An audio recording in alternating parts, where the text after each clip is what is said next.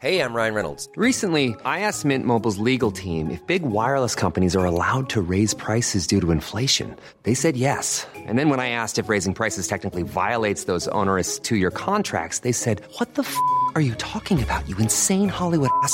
So to recap, we're cutting the price of Mint Unlimited from $30 a month to just $15 a month. Give it a try at mintmobile.com slash switch. $45 upfront for three months plus taxes and fees. Promo rate for new customers for limited time. Unlimited more than 40 gigabytes per month. Slows. Full terms at mintmobile.com.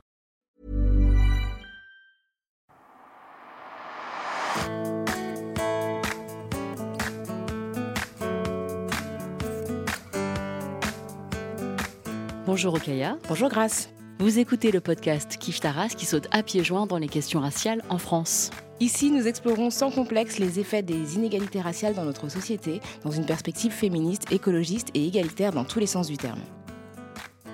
En 2012, un terroriste tuait des enfants juifs dans une école maternelle. Cette horrible tragédie aurait dû provoquer un sursaut dans le champ antiraciste. Pourtant, la question de l'antisémitisme ne s'est pas imposée parmi les autres thèmes de l'antiracisme de la gauche française. Les chiffres montrent une montée des actes antisémites, tandis qu'une peur croissante s'empare de nos concitoyens et concitoyennes juifs et juives. Et l'extrême droite se saisit opportunément de la situation pour se présenter comme l'allié des juifs et des juifs de France. Comment y voir clair et lutter contre l'antisémitisme quand on est juif et foncièrement de gauche? C'est la question qu'on va poser à notre invité du jour que l'actualité a mis sur le devant de la scène. Salut Jonas Pardo. Salut. Salut Jonas. Tu es militant antiraciste et formateur à la lutte contre l'antisémitisme. Tu viens échanger avec nous au sujet de l'antisémitisme français. Voilà, ça faisait longtemps qu'on voulait t'inviter et l'actualité très très violente a, bah voilà, a précipité les choses. Dans Kif Taras, on a un rituel. On demande à nos invités euh, s'ils ou elles se positionnent sur le plan racial. Par exemple, euh, Grace est une femme asiatique, moi je suis une femme euh, noire et musulmane. C'est comme ça qu'on est perçu dans le contexte français. Est-ce que tu te situes, toi, Jonas? Et si oui, comment? Eh bien, oui, je suis juif. De fait de mon histoire familiale, ma mère vient du Maroc. Mon père est d'une famille issue de l'Égypte. Du côté de ma mère, ils ont fui le Maroc au début des années 60 dans un contexte de montée de l'antisémitisme. Euh, du côté de la famille de mon père, ils ont été expulsés en tant que juifs en 56 pendant la crise du canal de Suez. Donc euh, oui, si je suis ici aujourd'hui, euh, c'est lié à cette histoire et au fait que je suis juif, que je viens d'une famille juive. Juif, c'est une identité ethno-religieuse, enfin qui est construite en tout cas par l'histoire. Mais du coup, moi j'ai une question peut-être un peu supplémentaire. Comment tu te situes par rapport à la blanchité? Eh bien, soit euh, la blanchité est considérée comme une couleur de peau. Dans ce cas-là, je doute qu'on en fasse quelque chose d'intéressant. Soit c'est un rapport social. Et dans ce cas-là, les juifs qui ont été faits race, donc euh, à travers l'histoire et particulièrement au 19e, où il y a la construction euh, historique d'une d'une race juive qu'on appelle la race sémite et qui est opposée à la race aryenne, euh, et pour qui les antisémites vouent une haine infinie et pensent que le monde serait meilleur en éradiquant donc les sémites. C'est pour ça qu'ils créent ce projet politique de l'antisémitisme. Et euh, donc, euh, à ce moment-là, euh, si on considère que la blanchité a un rapport social, dans ce cas-là, euh, juif est en dehors de ce rapport-là, oui. C'est intéressant du coup parce qu'effectivement, nous on parle de blanchité pas comme d'une couleur de peau, puisque effectivement, sinon ça inclurait aussi des personnes qui sont pas du tout originaires du continent européen, mais vraiment comme un rapport de force. Et est-ce que dans, ton, dans ta construction personnelle, euh, le fait d'être un, Français juif, c'est quelque chose qui t'est apparu rapidement ou est-ce qu'il y a un déclic dans ton, dans ton parcours? Avec mon histoire personnelle, c'est difficile à dire. Moi, j'ai vraiment grandi dans la communauté juive marseillaise. Euh, bon, j'ai fait un peu d'école publique où il y a eu euh, du rejet, il y a eu euh, de la moquerie, de l'humiliation, même du harcèlement, que ce soit parce que je ne comprenais pas ce que c'était Noël à l'école, parce que je ne mangeais pas de cochon, ce qui heurtait énormément les cantinières et qui le manifestait de manière publique voilà, euh, en tant que juif en école publique, on a eu euh, toutes les histoires, la table des sans-ports, euh, les petites phrases qui fait que, oui, les enfants juifs, dès l'école, en tout cas dans le public, comprennent qu'ils sont mis à l'écart. Et c'est quelque chose qui s'est amplifié. Bon, voilà, c'est mon rapport à l'antisémitisme et qui est assez banal finalement. Hein. des blagues euh, des blagues sur le pouvoir supposé des juifs et euh, surtout, et à partir du moment où je me politisais à gauche, ce que j'appelle l'injonction géopolitique. Donc l'idée que la parole des juifs est conditionnée à leur vision sur le conflit israélo-palestinien. On va évoquer ton parcours hein, de militant de gauche, puisque c'est comme ça aussi que euh, ton travail de formateur contre l'antisémitisme aujourd'hui est positionné.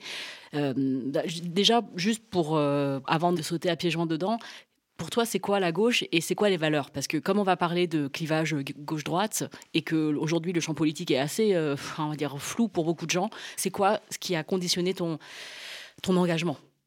Eh bien, enfin, déjà sur euh, la définition euh, des gauches, je pense qu'on peut parler des gauches au pluriel. Ce que j'entends par là, c'est euh, aujourd'hui, on peut, dans, dans, les gauches politiques, je mets la France insoumise et plus à sa gauche, donc NPA, lutte ouvrière, mais aussi ce qui sort du cadre de l'action parlementaire républicaine, que ce soit le mouvement squat, l'écologie radicale, euh, l'autonomie politique, euh, le mouvement anarchiste, etc.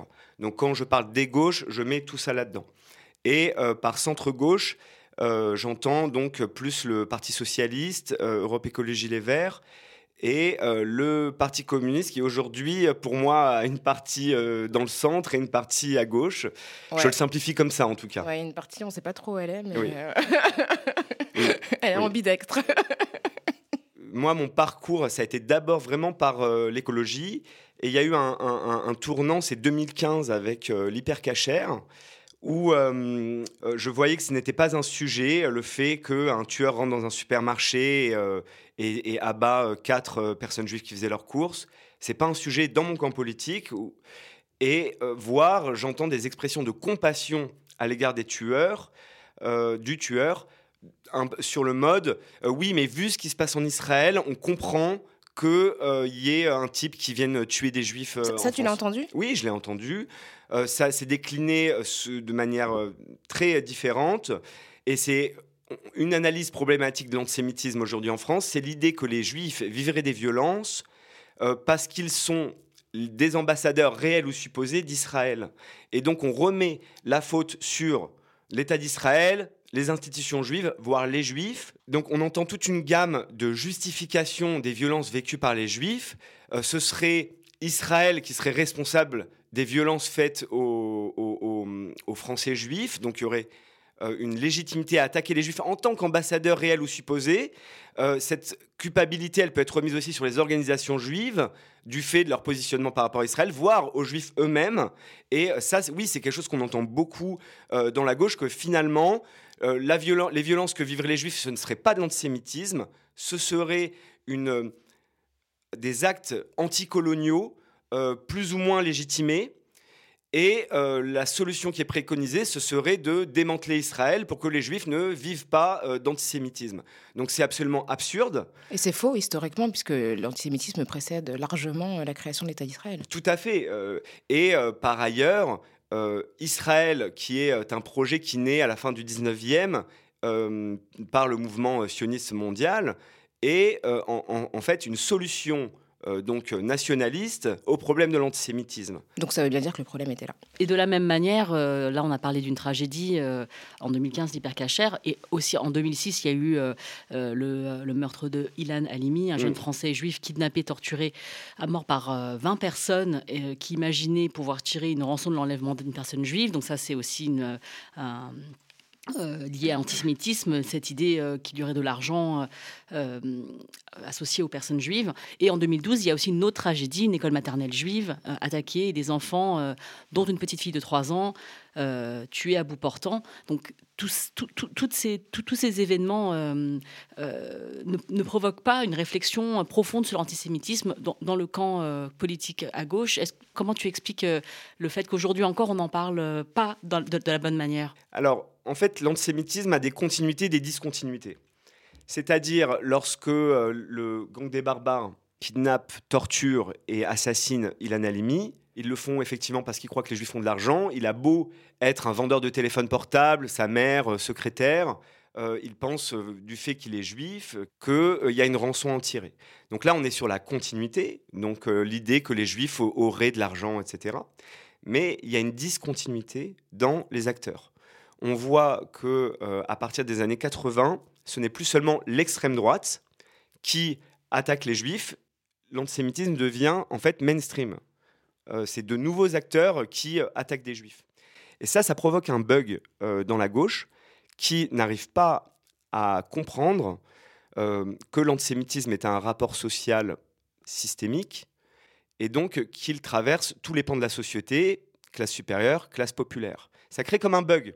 Comment des personnes qui vivent du racisme, qui sont stigmatisées parce qu'elles vivent en banlieue, parce qu'elles sont musulmanes, parce qu'elles sont arabes, comment elles qui vivent du racisme pourraient reproduire du racisme? Et c'est ce qui fait qu'il y a une paralysie qu'on a observée à plusieurs moments. Donc pour Ilan Halimi, on a vu un pan de la gauche qui a refusé de marcher pour Ilan Halimi en 2006, en disant que ce n'était qu'un fait divers et pas un assassinat antisémite.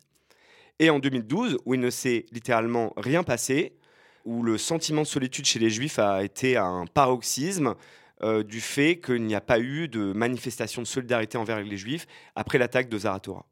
Et est-ce que tu penses que euh, si euh, l'attaque euh, de l'hypercachère n'avait pas été précédée de l'attentat contre Charlie Hebdo, est-ce que tu penses que les gens auraient autant marché pour, en solidarité à ces personnes qui étaient tout simplement en train de faire leurs courses? C'est dur de l'affirmer. Mais on a ce sentiment, oui, puisqu'il s'est déjà produit dans l'histoire. On a vu, donc j'ai dit, l'Analimi, où les juifs se sentaient seuls, ils ont marché, mais seuls. Au Zaratora, où il n'y a pas eu de marche. Aux Zaratora, donc c'est l'école, euh, À c'est le nom de l'école oui. maternelle à Toulouse euh, où la- voilà, euh, Mohamed Merah a tué, a tué des enfants et un, un parent. Un papa, ouais. Et puis, en, en- en- on a eu ensuite les assassinats donc, de deux mamies juives, Sarah Halimi qui est défenestrée et Mireille Knoll qui est poignardée et brûlée plus ou moins vive, où on a vu que des juifs marcher pour eux. Et euh, plus récemment, un monsieur, euh, René Ajage, euh, à Lyon, qui a été défenestré aussi. Donc c'est- des affaires extrêmement choquantes, puisque ce- ces trois dernières affaires sont le fait de leurs voisins. Dans le cas de Mireille Knoll et de René Ajage, des gens qu'il connaissait, qu'il fréquentait. Donc il y a quelque chose d'absolument effroyable là-dedans.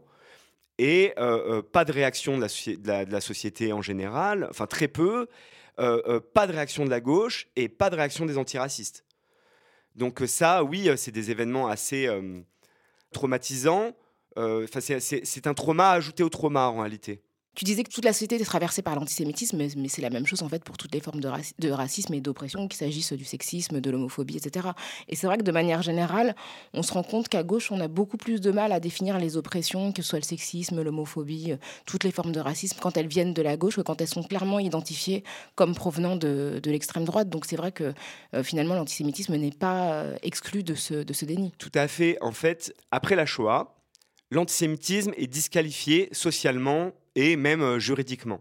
On ne peut plus se dire antisémite, il ne recouvre, plus une connotation positive, comme c'était le cas euh, à partir des années 1890 jusque dans les années 30, où euh, on avait des candidats antisémites, des librairies antisémites, même des marques de bonbons antisémites. C'était quelque chose qui était vraiment montré comme un signe qui était associé à l'épuration, quelque chose de, de- de purifié, quoi. Et euh, donc après 45, ce n'est plus le cas. Euh, et l'antisémitisme devient complètement confidentiel dans des petits cercles d'extrême droite. Pour autant, il n'a pas disparu et il s'exprime dès lors de manière cryptée. Euh, donc on ne dit plus les juifs contrôlent le monde, on parle du cosmopolitisme, des élites intellectuelles, de la finance internationale, des mots qui euh, en fait sont des références et pour comprendre en quoi ils sont problématiques et véhiculent un langage de haine, il faut étudier. Alors, il se trouve que d'autres formes de racisme ne sont pas disqualifiées juridiquement ou socialement. Je pense à l'islamophobie, où aujourd'hui, sur des plateaux télé, on peut dire des horreurs euh, à l'égard de l'islam et des musulmans sans qu'il n'y ait aucune conséquence. Alors, euh, la différence, c'est qu'il n'y a pas la même histoire. Euh, en tout cas, il n'y a pas la reconnaissance de la même histoire. Il n'y a pas Euh, le même sentiment de culpabilité aussi et de honte peut-être par rapport à, à fait. à la commission d'un crime déjà qui est survenu sur le sol français et qui a révélé aussi euh, une participation d'une population qui n'était pas euh, en guerre. Alors, culpabilité, euh, c'est un. Alors, je suis d'accord avec cette idée. euh, ça n'a pas la même place, la Shoah, que euh, la colonisation euh, dans le débat public. Mais par rapport à la culpabilité, on voit beaucoup un phénomène euh, depuis les années 2000, hein, même, même avant, qui est la banalisation de la Shoah, finalement. Euh, ça devient une espèce d'étalon-mesure. On peut comparer tout et n'importe quoi avec.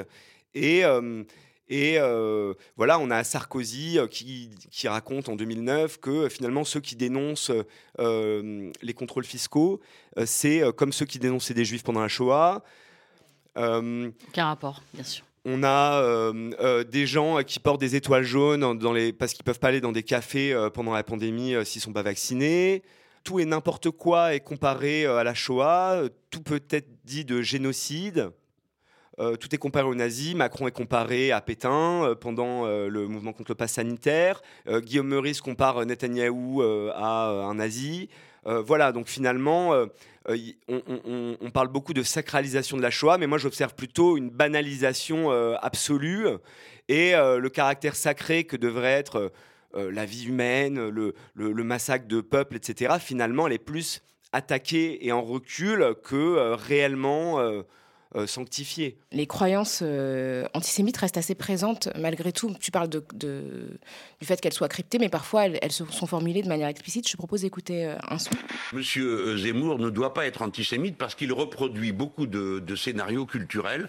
bon, on change rien à la tradition, on, on, bouge pas à la créalisation, mon Dieu, quelle horreur. Et tout ça, ce sont des, des traditions qui sont beaucoup liées au, judaïsme. Donc il y a ça, ses mérites. Hein il s'agit de Jean-Luc Mélenchon sur BFM TV en octobre 2021. Donc toi, quelle réaction? Enfin, je sais.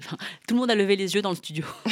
non mais j'ai, non mais j'étais absolument effaré. Cette séquence, elle est incroyable. Je veux dire, il y a le journaliste qui lui demande euh, Est-ce que vous pensez comme euh, le grand rabbin que Zemmour est antisémite? Et là, la première chose qu'il dit, c'est non, il n'est pas antisémite. Il est juste juif. C'était ça, c'est ça qu'il a dit en gros. Enfin, et, et, il dit euh, Monsieur Zemmour est raciste, non pas parce qu'il est d'extrême droite, mais, mais parce qu'il est juif. C'est franchement. Donc il y a quelque chose qui déborde chez, euh, chez Jean-Luc Mélenchon, hein, quelque chose qu'il ne peut retenir, un mépris euh, du judaïsme et des juifs. On l'a vu dans de nombreuses séquences qui se sont intensifiées avec le temps et qui ont atteint une apogée incroyable dernièrement.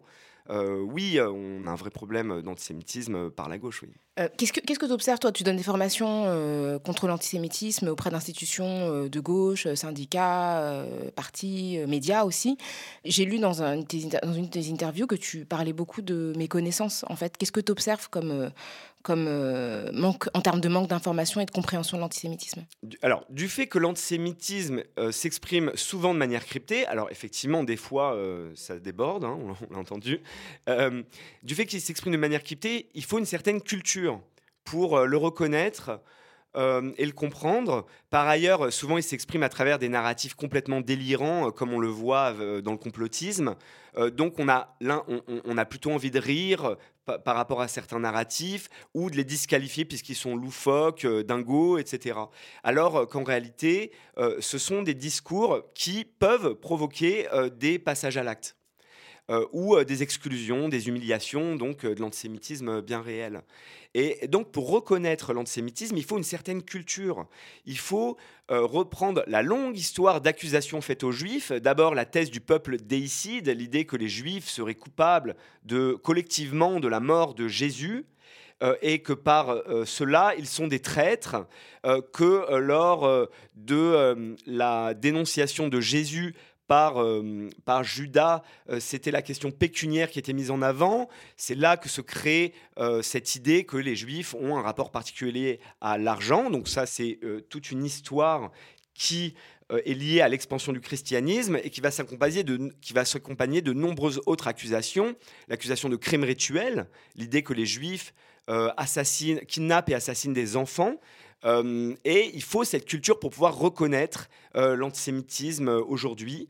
Et à gauche, on a plutôt tendance déjà, tout ce qui est ce qu'on identifie lié à l'histoire des religions, parce que la judéité n'est pas qu'une histoire de religion, on ne peut pas le résumer à ça, mais tout ce qui est identifié à la religion est vu comme une, bigoterie inintéressante.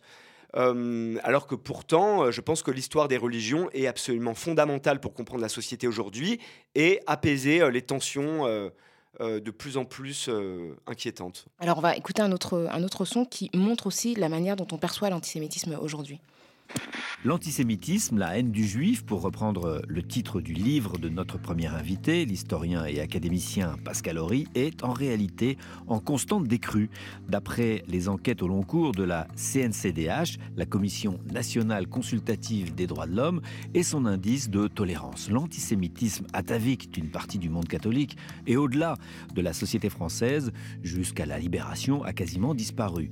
Seule une poignée d'extrémistes de droite le sont encore et il y a quelques années, Jean-Marie Le Pen, leader d'un grand parti d'envergure nationale, avait du mal à dissimuler son penchant maréchaliste et l'antisémitisme classique qui va avec. Mais aujourd'hui, dans un contexte de reflux général de l'antisémitisme, des bulles de haine des juifs réapparaissent.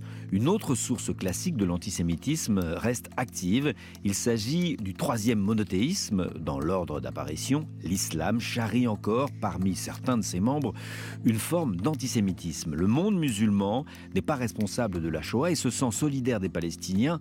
Voilà la grande différence avec le monde chrétien.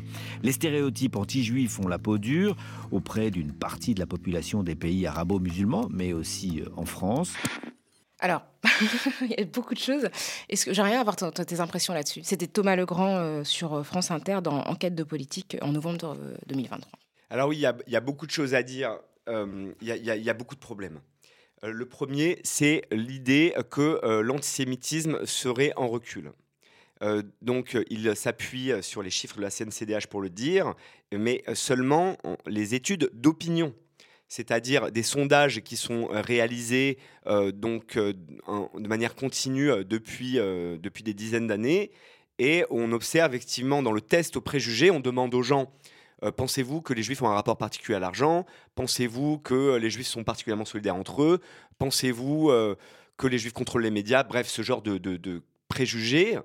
Et à partir de là, on en tire des statistiques et on constate effectivement que selon le, que selon le, qu'au fur et à mesure des années, l'adhésion aux préjugés antisémites est en recul. D'ailleurs, il faut préciser que c'est le cas pour tous les racismes, à l'exception de l'antiziganisme, euh, qui lui ne recule pas dans les tests des opinions.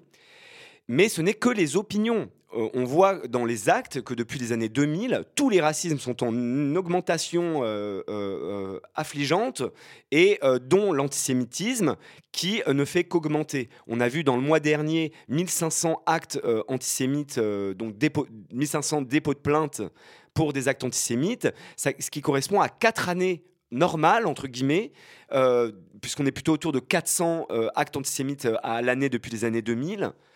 Euh, donc, donc, donc c'est absolument affligeant d'entendre ce monsieur raconter que l'antisémitisme recule. Euh, il faut comprendre que euh, l'antisémitisme, ce n'est pas simplement des préjugés comme ça flottants. C'est une structure mentale qui est ancrée, une façon de voir le monde, c'est une vision du monde. Et à travers ce constat, le fait que les opinions sont en baisse, mais les actes sont en augmentation, se désigne un paradoxe. donc on peut en déduire qu'il y a une minorité qui se radicalisent, euh, si on se fie aux chiffres étudiés. Et à cela, il y a des modèles explicatifs différents selon les groupes politiques. Donc, euh, ce monsieur. Euh, oui, c'est un journaliste Thomas Legrand, ouais. Voilà, Thomas Legrand. je pense qu'il fait écho à des choses. Enfin, c'est pas lui en particulier, c'est vraiment des choses qui sont très partagées. Tout à fait. Donc, Thomas Legrand, en fait, propose le modèle explicatif qui s'appelle la thèse du nouvel antisémitisme, qui a été euh, synthétisé dans un manifeste, manifeste contre le nouvel antisémitisme, écrit par Philippe Val, et qui est partagé par un cercle politique qui va du printemps républicain, euh, donc la droite du Parti socialiste, jusqu'au jusqu'aux extrêmes droites et qui postule plusieurs choses. La première, selon eux, il y aurait une rupture historique dans l'antisémitisme. L'ancien ne serait pas le nouvel antisémitisme d'après eux pour eux, ce seraient les musulmans, donc c'est ça qu'on entend, hein, qui seraient euh, les vecteurs euh, de l'antisémitisme. Bon, il y a plusieurs problèmes. Déjà, je pense que euh, l'histoire est faite de continuité et de discontinuité. On ne peut pas, d'un coup, tout, ne change pas comme ça. On, provient de quelque part, on hérite de, de, structures sociales du passé. Ça ne marche pas comme ça. On le voit très bien euh, que l'ancienne, entre guillemets, antisémitisme n'a pas disparu. On voit euh, tout à fait euh, l'extrême droite antisémite exploser en ce moment, que ce soit à travers les actes de néo-nazis, à travers les accusations de grands remplacements, à travers aussi des paniques morales comme l'anti-wokisme, qui sont en fait des reprises d'accusations faites aux juifs, notamment celle de l'accusation de marxisme culturel, l'idée que des juifs réunis dans l'école de Francfort aux États-Unis se servirait de la lutte contre l'autoritarisme ou la lutte contre les discriminations pour euh, bouleverser, déstabiliser les cultures occidentales. C'est un peu ce qu'on avait vu sur avec la, la une de Valeurs Actuelles euh, avec George Soros. Je ne sais plus qui d'autre était, était, était, dessus, mais c'était des figures euh, juives. Et en fait, l'idée, c'était que ces personnes utilisaient leur influence pour transformer les mentalités. Donc c'est quelque chose qui est présent dans l'extrême droite encore aujourd'hui. Et il me semble qu'il y a un député RN qui avait une librairie, je ne sais pas si la librairie était antisémite. Ouais, c'est ça. Donc, enfin, je veux dire, c'est au cœur de la République. C'est pas quelque chose de périphérique, pas, qui, est, qui est le fait de, de groupuscules. Tout à fait. Euh, et d'ailleurs, euh, le RN, quand elle crée une association euh, contre le wokisme en 2021, il y a quand même un antisémitisme qui déborde aussi à travers cela. Et effectivement, dans les unes de valeurs actuelles, on voit écrit des unes qui reviennent. Georges Soros, financier de l'immigration, financier de l'islamisme. Donc l'idée que derrière les attentats, derrière l'immigration, il y aurait les juifs qui voudraient bouleverser, déstabiliser les nations. Et ça, c'est une accusation qui euh, est vieille du 19e siècle et qui est consubstantielle à l'extrême droite. L'idée que ce sont des agents étrangers infiltrés à l'intérieur du pays qui sont là pour œuvrer à déstabiliser et créer le chaos à l'intérieur. Donc ça, c'est la première chose, le, premier problème dans la thèse du nouvel antisémitisme, c'est que s'il y a un nouveau, l'ancien n'a pas disparu. Donc euh, voilà. Euh, le deuxième, c'est la stigmatisation de population. Euh, moi, je dis, quand on parle d'antisémitisme, il faut discerner deux choses. Il y a l'idéologie et il y a les acteurs. Sur les acteurs, je ne pourrais me prononcer car ils sont plus ou moins identifiés. Je me pose juste la question à quoi sert de racialiser les racialisateurs? À quoi sert de se focaliser sur l'identité de ceux qui font euh, les actes? Moi, euh, ce que je combats, c'est l'antisémitisme et les antisémites, euh, d'où qu'ils viennent, qui qu'ils soient. Je, peu m'importe qu'ils soient chrétiens, musulmans ou même juifs, car Éric Zemmour est un juif antisémite. Hein. et donc, je me fiche pas mal de cela. Et donc, dans ce manifeste, ils appellent à réécrire le Coran en pensant euh, que cela sera une mesure qui changera quelque chose. Pour autant, il faut le dire, euh, et malheureusement, euh, c'est un discours qui est absorbé par ce, ce camp-là. on voit émerger depuis les années 50 donc le djihadisme, donc une vision du monde euh, fasciste basé sur une lecture euh, régressive de l'islam et qui, euh, effectivement, ce sont, on a eu des attaques djihadistes antisémites, donc avec l'attaque à Ozaratora et, et à l'hypercachère de manière claire et de manière moins claire. Il y a quelque chose qui joue là-dedans, dans le, meurtre de Sarah Alimi, même s'il y a une question de folie qui est intriquée. Euh, voilà. Donc ça, c'est le modèle vraiment, la thèse du nouvel antisémitisme, qui jette vraiment le soupçon sur les musulmans en dessinant un, continuum entre euh, le djihadiste et le jeune de banlieue. Et qui euh, vient vraiment répondre une suspicion auprès des musulmans en disant vous, êtes tous complices, quoi, vous les musulmans. Donc on a un gros problème avec ça, qui est lié à la question des concurrences, de, de, des, mémoires, concurrence antiraciste, concurrence des souffrances, etc. Puisque tout à la fois, le manifeste contre l'antisémitisme nie la réalité d'islamophobie. Donc c'est vraiment mettre de l'huile sur le feu pour que des communautés euh, se détestent. Et euh, à gauche, j'en ai déjà parlé, je ne vais pas trop revenir dessus, euh, on, on, a une espèce de modèle en réaction que j'appelle la thèse de la substitution à du ricochet, qui dit quelque part de la même manière que Thomas Legrand, l'antisémitisme est en recul, voire il a pratiquement disparu. On le lit chez Enzo Traverso, ou euh, chez les indigènes, ou encore chez euh, l'Union des Juifs français pour la paix, qui dit l'antisémitisme a disparu et c'est l'islamophobie qui l'aurait remplacé. Alors, non seulement l'antisémitisme n'a pas disparu, mais il est en augmentation comme tous les racismes, et euh, les racismes ne s'annulent pas les uns les autres dans un jeu de vases communicants absurdes, ils s'ajoutent les uns aux autres. Donc c'est ça que j'appelle substitution. L'islamophobie aurait remplacé euh, l'antisémitisme, et le ricochet, j'en ai déjà parlé, l'idée que finalement les violences vécues par les juifs ne seraient pas de l'antisémitisme, ce serait simplement le, à cause d'Israël. Justement, à, propos de ça, on, va y venir, hein, parce que c'est quand même euh, ce qui fait qu'on a décidé de t'inviter un petit peu plus tôt que, prévu. Euh, l'attaque du Hamas contre Israël le 7 octobre 2023 t'a choqué, euh, notamment du fait des réactions à gauche. Est-ce que tu pourrais nous, nous, dire ce qui t'a frappé? Et je vais te poser une autre question qui est un peu délicate, mais comme euh, ça a eu des répercussions euh, assez fortes euh, dans l'opinion française et sur la vie des Juifs de France, est-ce que tu penses qu'il est possible, dans le débat public, de séparer ce qui se passe au Proche-Orient de la condition des Juifs de France, étant donné l'incidence que ça a? Le 7 octobre, donc on a des combattants du Hamas qui pénètrent le territoire israélien et ils ne s'attaquent pas ni aux infrastructures militaires, ni aux colons. Ils ne réquisitionnent pas de matériel, que ce soit des ressources pour améliorer le sort des Gazaouis ou des armes pour euh, la résistance armée. Ils n'occupent pas de postes stratégiques. Ils n'étendent pas le périmètre de vie euh, des Gazaouis euh, encerclés, enfermés. le seul mot d'ordre qui semble lier les attaques de la Rêve Party et celles des kibbutz, c'est de tuer le plus de juifs possible. Et non seulement ils tuent, mais ils filment et ils mettent en scène. Ils envoient aux familles des victimes, ils envoient aux médias des vidéos d'une horreur euh, absolue, puisqu'on y voit des tortures, on y voit, on, y voit des, bûchers. Euh, et cela a une conséquence pour tous les juifs du monde, c'est de réactiver une mémoire qu'on pensait absolument enfouie, celle des pogroms celle des bûchers, euh, celle des viols, des crimes sexuels euh, de masse. Euh, et ça a un effet de terreur sur tous les juifs du monde. depuis le 7 octobre, on ne dort pas. On est plusieurs à voir des images de morts qui défilent en continu, la journée, la nuit. De la désorientation, de la nausée, bref. Et euh, à gauche, il y a un déni de euh, ce, fait-là. On a vu des gens se réjouir de, euh, des atrocités commises en qualifiant cela de résistance légitime. Alors, donc, il y a effectivement un cauchemar dans le cauchemar, déjà d'apprendre ce qui s'est passé là-bas, et ensuite de voir que certains confondent le fascisme avec un mouvement d'émancipation. Et il y a quelque chose qui relève de la terreur euh, pour euh, moi, euh, juif de gauche, et quelque chose qui vraiment a, impacté de manière extrêmement brutale tous les juifs à gauche. et c'est ce qui fait qu'il y a eu un besoin de se réunir euh, de manière euh, presque vitale, je dirais.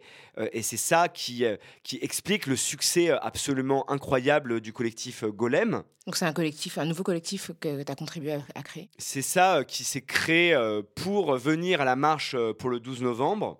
Puisque Donc la marche du 12 novembre contre l'antisémitisme. Contre l'antisémitisme, puisque pour les juifs que nous sommes, il était impossible de ne pas nous tenir ensemble pendant une journée. Donc on a eu cet appel lancé par euh, Yael Braun-Pivet et Gérard Larcher, euh, présidente de l'Assemblée nationale et présidente du Sénat, qui appelait à une grande marche civique contre l'antisémitisme et euh, pour les valeurs de la République. Donc pour nous, ça, c'est un problème. Hein. On voit comment la lutte contre l'antisémitisme a été vidée de son contenu concret. Je veux dire, non, la, la, lutte contre l'antisémitisme, ce n'est pas la défense des valeurs de la République, qui a un contenu creux, derrière lequel on peut mettre tout et n'importe quoi. Euh, je veux dire, la, suppression de l'aide médicale d'État, c'est les valeurs de la République selon Renaissance, euh, une certaine suppression du droit du sol, euh, Naël, ça, c'est ça, les valeurs de la République pour eux, c'est ça, c'est pas mes valeurs en tout cas.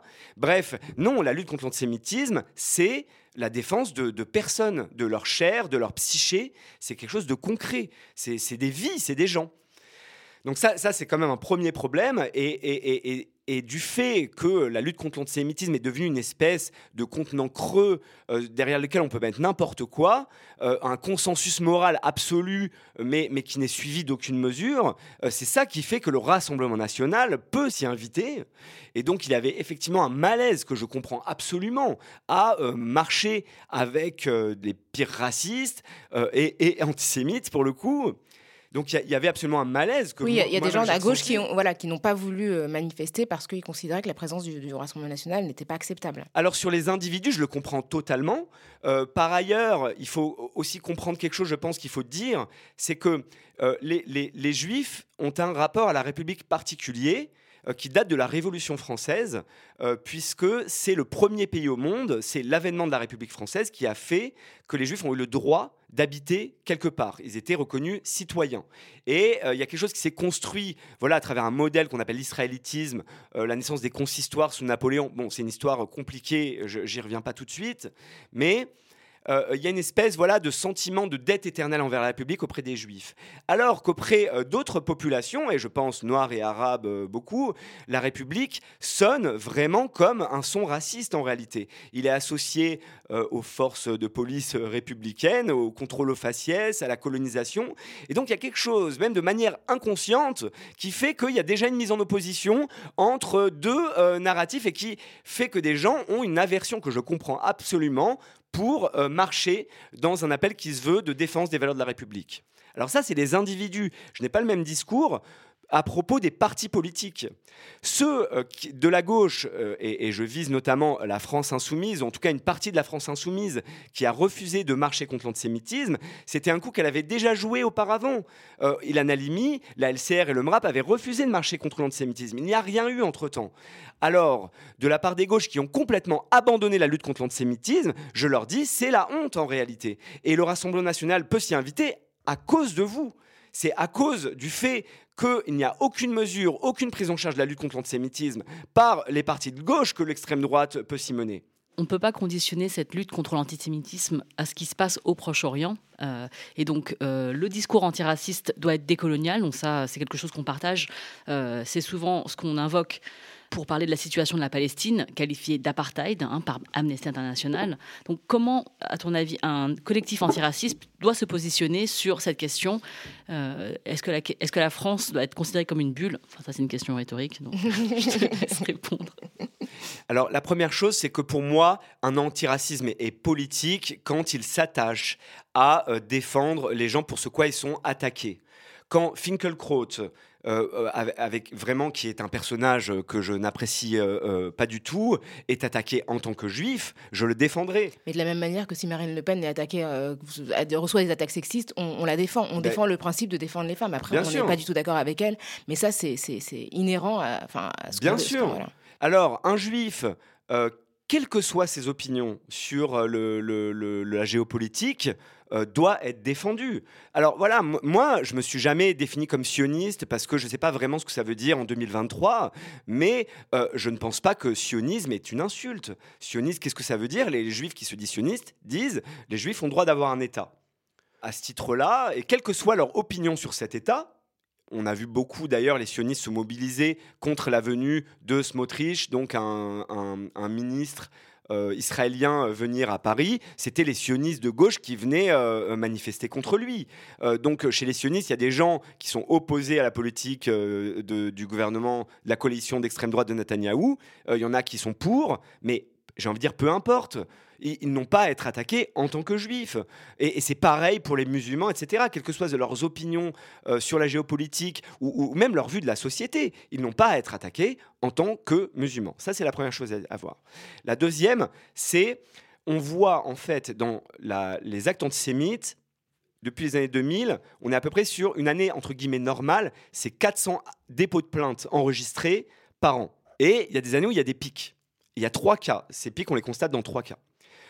Alors, euh, le premier euh, et les plus importants, c'est à chaque explosion de violence au Moyen-Orient correspond une explosion des actes antisémites ici. Donc ça, c'est lié à ce que je racontais tout à l'heure, l'injection géopolitique, c'est-à-dire que les juifs français sont tenus pour responsables de la politique au Moyen-Orient.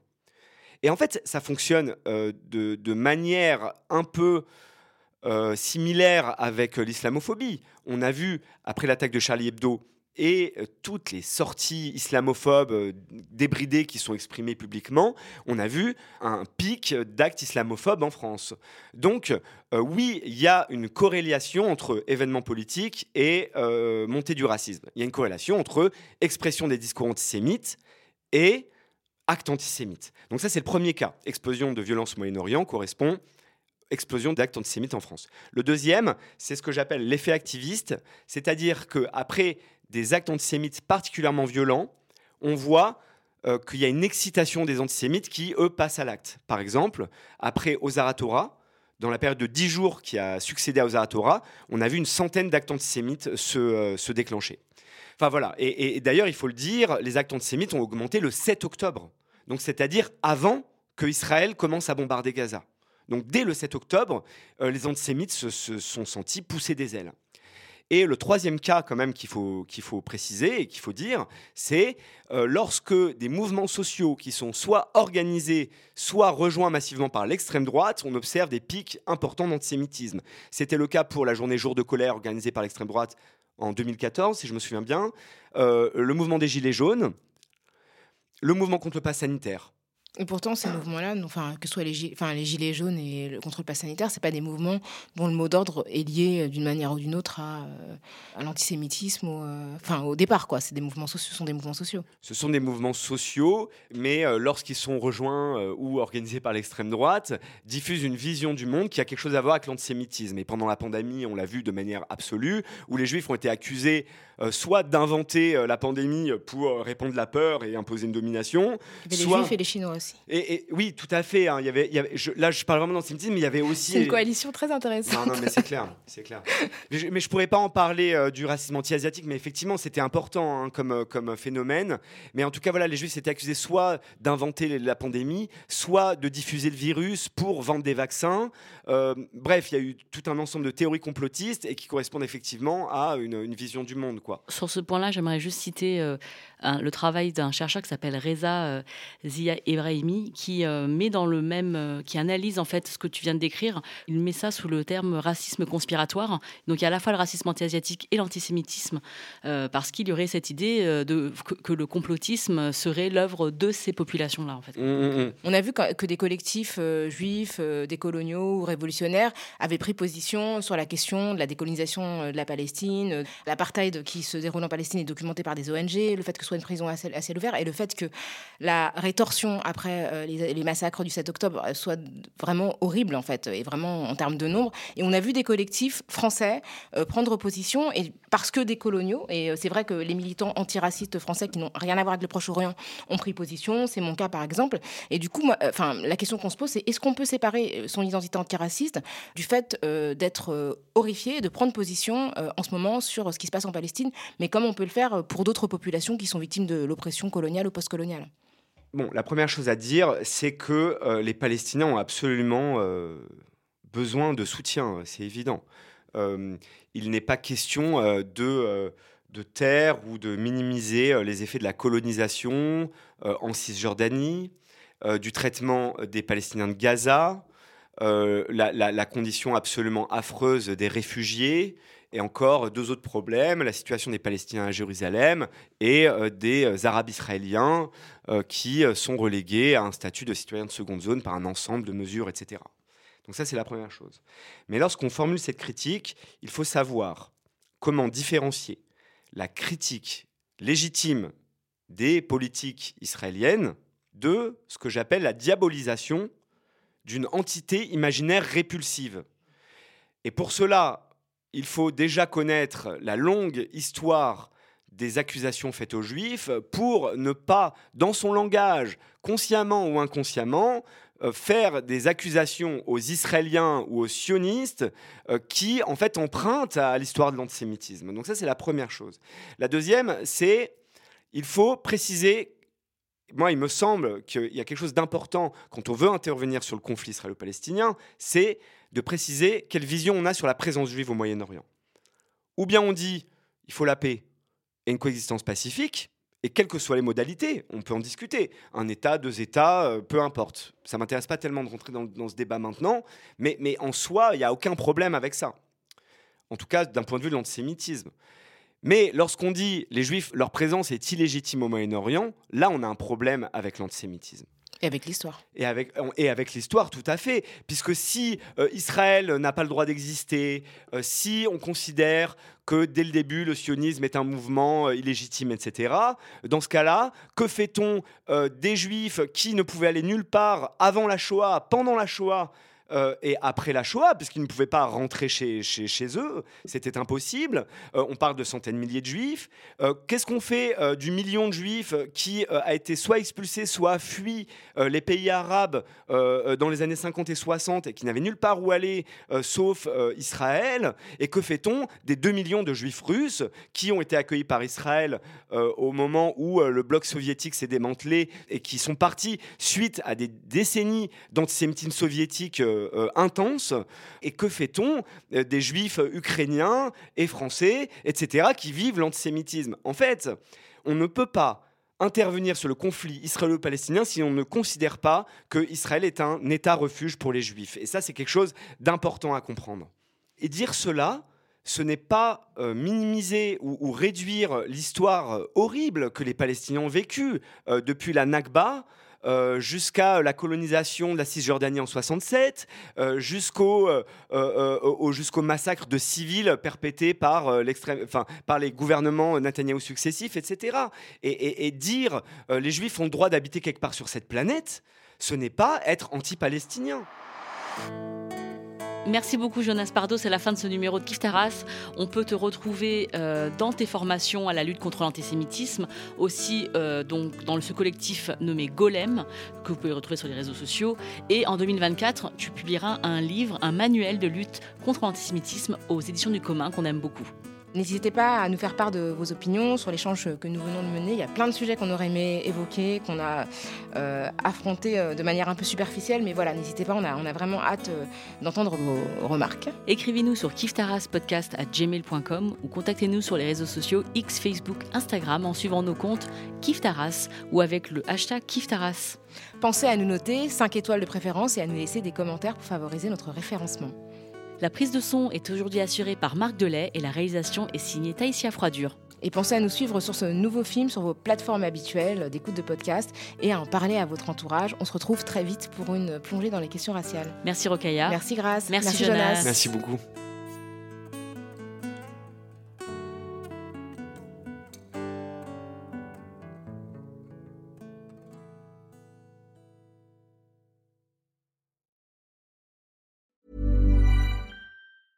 Hey, folks, I'm Mark Marin from the WTF Podcast, and this episode is brought to you by Kleenex Ultra Soft Tissues, your ally to help tackle your allergy symptoms this season. I love the change of seasons, but nobody loves pollen and all those other things floating in the air that make you sneeze during this nice weather. Kleenex Ultra Soft Tissues are hypoallergenic and allergist approved, so fight back against watery eyes and runny noses without worrying about irritating your skin. For this allergy season, grab Kleenex and face allergies head on.